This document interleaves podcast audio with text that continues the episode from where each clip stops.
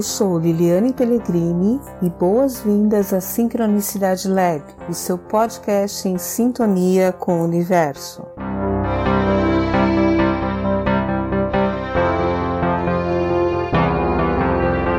Boas-vindas à Sincronicidade Lab. Eu sou Liliane Pellegrini e no episódio de hoje nós vamos falar sobre aprender a ser mais otimista. Você sabia que é possível aprender isso? Primeiro vamos entender um pouco o que é esse otimismo, né? É, um dos maiores pesquisadores sobre inteligência emocional, que é o Daniel Goleman, ele fez um mapeamento de quais seriam as principais competências dessa inteligência. E ele chegou à conclusão que existem 12. E uma dessas 12 é justamente o otimismo. E por que, que ele chegou nessa conclusão? Bem, todo mundo sabe que é muito mais agradável você conviver com uma pessoa que está é, o tempo todo te dando feedback de ânimo, de encorajamento, um feedback positivo, do que com uma pessoa que está reclamando o tempo todo, que está vendo só perigos, que está vendo o lado negativo da vida. Então, é, ele coloca que essa competência está relacionada à autogestão, ou seja, depende do ser humano cultivar isso, né? Nós temos o poder de cultivar isso e melhorar o nosso é, otimismo. E aí é, nós vamos falar assim: ah, mas se eu ficar muito otimista, eu não vou ser aquele efeito poliana. Para quem não conhece, Poliana é uma obra literária infanto-juvenil que era um, uma moça muito ingênua e pura e muito muito positiva e que via o mundo assim de forma cor-de-rosa. Então, ela está associada àquela coisa de você colocar as lentes cor-de-rosa e entrar num processo de negação negação de que existe algo ruim. E o otimismo, ele não é isso, não é você negar que existem coisas é, negativas, mas você também não supervalorizá-las. E você sabia que a gente tem tendência a fazer isso? O nosso cérebro foi treinado é, durante toda a nossa evolução biológica para supervalorizar o negativo. Então imagina, né? O, o, cérebro, eu já falei isso, ele tem uma estrutura que foi evoluindo, né? Enquanto a gente desenvolveu, vamos dizer assim. Isso está um pouco superado, mas é muito didático, porque o cérebro tem uma estrutura plástica, neuroplasticidade. Mas didaticamente, primeiro evoluíram as estruturas reptilianas, que foram responsáveis por nos ajudar a sobreviver no meio ambiente altamente hostil. Então imagina a humanidade lá nos primórdios, lá na savana africana, tendo que fugir o tempo todo de um predador, tendo que enfrentar um leão, escassez alimentar, é, N perigos à, à, à volta. Então, esse cérebro reptiliano, ele foi programado para sempre pensar nos riscos, para qualquer movimento ser interpretado como um perigo, um predador, qualquer sombra ser interpretada como um predador.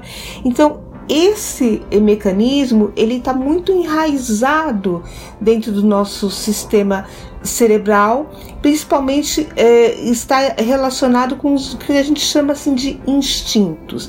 Então, o nosso instinto de sobrevivência ele está muito relacionado em mapear esses perigos e tá alerta muito rapidamente. Então a gente acaba supervalorizando o negativo, que seria essa questão do risco, do perigo.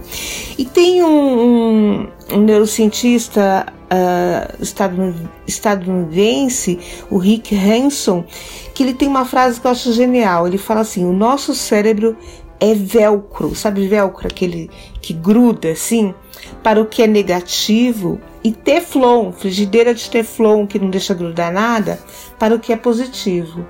Então, realmente, se a gente não treinar o nosso cérebro, fizer um esforço para que ele aprenda né, a se abastecer também do que é positivo, a gente vai tender ao pessimismo.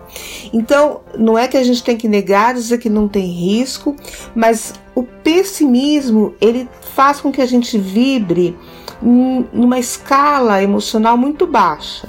Um outro pesquisador, é, o David Hawkins, ele conseguiu medir a escala emocional pela frequência, que são os hertz, né, um ciclo por segundo, que são frequências que também medem é, o comprimento de onda da luz e a tonalidade do som. Então, a frequência é algo que está presente na nossa vida quando a gente vê a luz, quando a gente fala.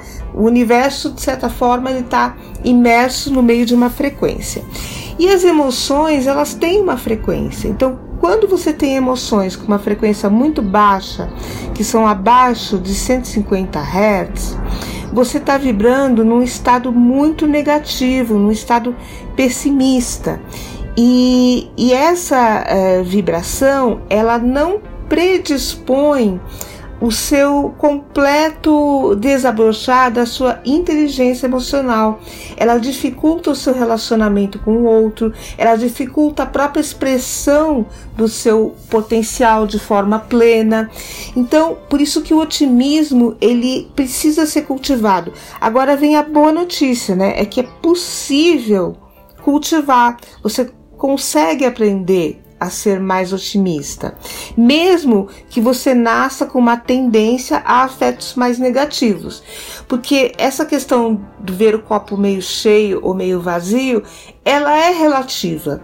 O copo está lá, é um dado de realidade, com metade da água. Agora, quando a gente diz que o, o, copo está meio vazio, é um julgamento da nossa parte, porque a gente está vendo o que está faltando. E quando a gente diz que o copo está meio cheio, a gente está vendo que está preenchido. Então, isso depende muito do nosso olhar sobre o fato da realidade. E a realidade a gente chama de algo objetivo, mas a neurociência tem estudado muito o cérebro e como a gente percebe e interage com a, com a realidade, e essa objetividade ela também não é tão é, isenta. Né? Então, olha só o que a neurociência já está concluindo: que a integridade fenomenológica dos conteúdos específicos da consciência depende de uma parte do cérebro chamada sistema reticular, que por acaso também seria parte dessa, desse sistema que eu falei, que está ligado ao cérebro mais instintivo. Então, quer dizer, o que, que, é integridade dos fenômenos? Quer dizer que a realidade, o fenômeno em si, ele pode ser influenciado pelos conteúdos eh, que, pela minha predisposição em relação ao sistema reticular. Sim, cada um de nós já nasce com uma predisposição inata a ter afetos mais positivos ou mais negativos, ou ser mais otimista, mais é, pessimista. No entanto, é, os afetos positivos eles podem ser cultivados. E essa que é a boa notícia. Você consegue elevar a sua vibração acima dos 150 Hz, né? E aí, como é que a gente faz isso? Então, esse sistema reticular no cérebro, ele é responsável pela porta atencional, ele é responsável por aquilo que a gente dá foco. Então, se eu tenho uma predisposição a ver o vazio do copo, a ver o negativo, eu vou dar foco naquilo e eu só vou ver o copo vazio, só vou ver aquilo que é negativo. E quando é, eu estiver de frente de um copo cheio, eu vou tender a ignorar, porque o meu foco está no copo que está vazio. Então percebam que eu estou filtrando também a realidade é, a partir de um viés que é meu, que eu já tenho. E aí eu vou dizer: não, o mundo é muito injusto, não existe nada de bom, porque eu tô vendo o mundo, eu coloquei esses filtros. Então, de vez de ser o óculos cor-de-rosa, você está colocando um óculos cinza e você está vendo o mundo cinza. Então, é importante quando você tem esse padrão de ver tudo cinza, você colocar foco e treinar o seu sistema é, reticular para ter uma atenção também de aprendizagem, uma, uma atenção seletiva para também poder observar as coisas positivas, porque senão você vai tender a ignorar.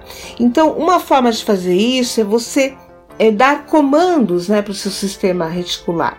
Então, você pode, por exemplo, se você está sentindo que o mundo é, é muito hostil, é, é, que existe pouca manifestação de afeto, de gentileza, coloca o foco uh, na sua mente que hoje você vai observar três é, gestos de gentileza aleatórios na rua.